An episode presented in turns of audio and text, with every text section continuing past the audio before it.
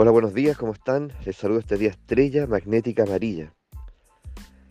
El día número uno, también iniciando la trecena de la estrella. Por lo tanto, a partir de este instante, tenemos por delante 13 días, 13 días para activar y despertar la fuerza del esplendor. Ese brillo interior que se manifiesta en plenitud, que nada lo detiene. Por lo tanto, así vamos nosotros alimentando una cultura esplendorosa, donde nos acostumbramos a brillar, nos acostumbramos al brillo del otro y al brillo propio. ¿Mm? Y nos volvemos seres agradecidos de estar ahí. Pero en su lugar, ¿qué ha pasado? ¿Qué ha sucedido? Hemos alimentado una cultura del menoscabo, de la desvalorización, del empequeñecimiento, donde pareciera que brillar ofende, donde pareciera que, que abrazar mi, lo que me hace excepcional, abrazar mis talentos y manifestarlos, expresarlos, cultivarlos, parece que ofende, enoja. Por lo tanto, aprendo a, a escatimarlos, aprendo a limitarlos, incluso a ocultarlos. Entonces mis mejores poemas, mis mejores escritos, mis mejores pinturas, mis mejores canciones están reservadas, guardadas. Se las, se presento y las comparto solamente a aquel que sé que lo va a valorar.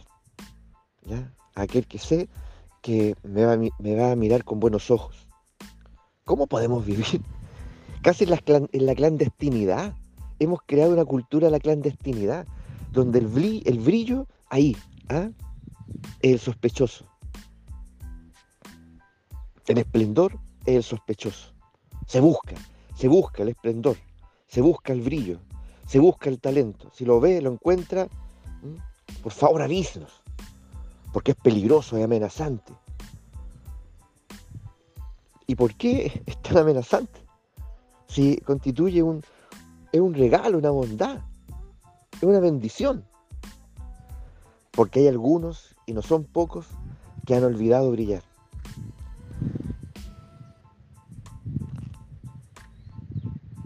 Que han olvidado producir, producir sus días de fiesta, de alegría.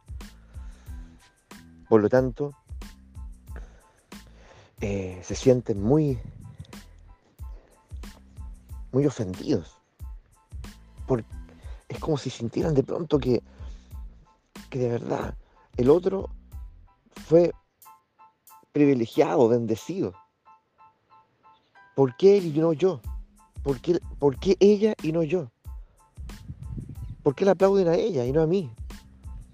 ¿Por qué la leen a ella y no a mí? ¿Por qué la escuchan a ella y no a mí? ¿Por qué ella está en ese lugar y no yo? Entonces, ¿qué ocurre? bajo esa perspectiva, que me vuelvo un ser experto en la crítica, en el juicio, en la queja.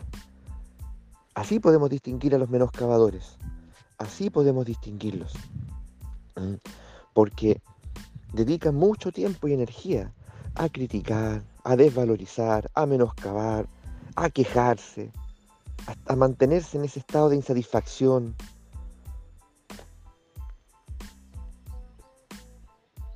¿Mm? ¿Conoces personas así? ¿O tú estuviste también en esas tierras? Pues bien, que salir de ahí.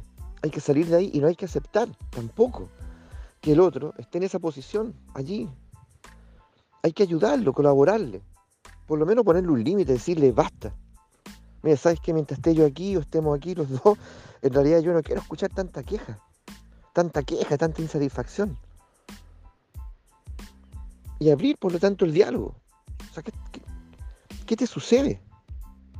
Mm. Y tal vez ocurra algo maravilloso. ¿No es así? Emerja la verdad, esa verdad personal. Por eso siempre donde está el oráculo de la estrella está el espejo, el portador de la verdad, del desocultar. Entonces no tengo que ponerme tan tolerante, estar ahí escuchando ya que el otro se queja, critica, lo critica todo, el sistema, el clima, a las personas, al Estado, al gobierno, critica el arte, todo lo critica. Entonces, tal vez poner un límite en esas circunstancias es muy oportuno, decir, basta, a ver, ¿qué te pasa? ¿Mm? ¿De verdad no existe motivo para estar alegre? ¿De verdad no existe nada, nada, nada que pueda ser elogiado? Nada que esté dentro de la categoría de lo bello, lo esplendoroso. Y tal vez emerja la verdad. Una verdad que es personal. Una verdad que ha estado esperando que le hagan la pregunta. Ha estado esperando el momento. Y podamos entender en qué me pasó, por qué yo, yo de alguna forma entré en este estado. ¿Y, qué podemos descubrir? Innumerables cosas, pues. Tal vez podemos descubrir que de pequeños, que de niños, bueno, mi brillo no fue bienvenido. O nadie lo testiguó, nadie lo aplaudió, nadie lo elogió, nadie me acompañó en el proceso. Al contrario, tal vez lo que a mí me hacía brillar fue ridiculizado, ¿ya? o fue visto con, con, con recelo. Porque a mí lo que me hacía brillar es la poesía, es la escritura, es, el arte, es la pintura, el baile. Y los demás lo vieron con recelo. Y me hicieron sentir que era lo inadecuado, que no era el camino, que no era el camino. Y, finalmente tomé otro, que nunca lo fue, pero ahí he estado toda la vida y un camino sin corazón. Por eso donde está el oráculo de la estrella, siempre está también, adivinen quién, el caminante del cielo. Que básicamente nos hace una pregunta telúrica, decisiva. ¿Este camino tiene corazón, sí o no? Si lo tiene, por favor, ve por ahí, que nada te detenga. Si no lo tiene, no des ni un paso. ¿Mm? Porque te vas a la larga a desilusionar, te vas a traicionar. Así que a la luz de todo esto, y mucho más de lo que ofrece la estrella, porque claramente es mucho más, cada nahual siempre es mucho más, nunca, nunca los den por, por, por resueltos, nunca. Es una voz infinita. ¿Ya? Estamos en contacto, pues. Seguimos adelante. Un abrazo estelar.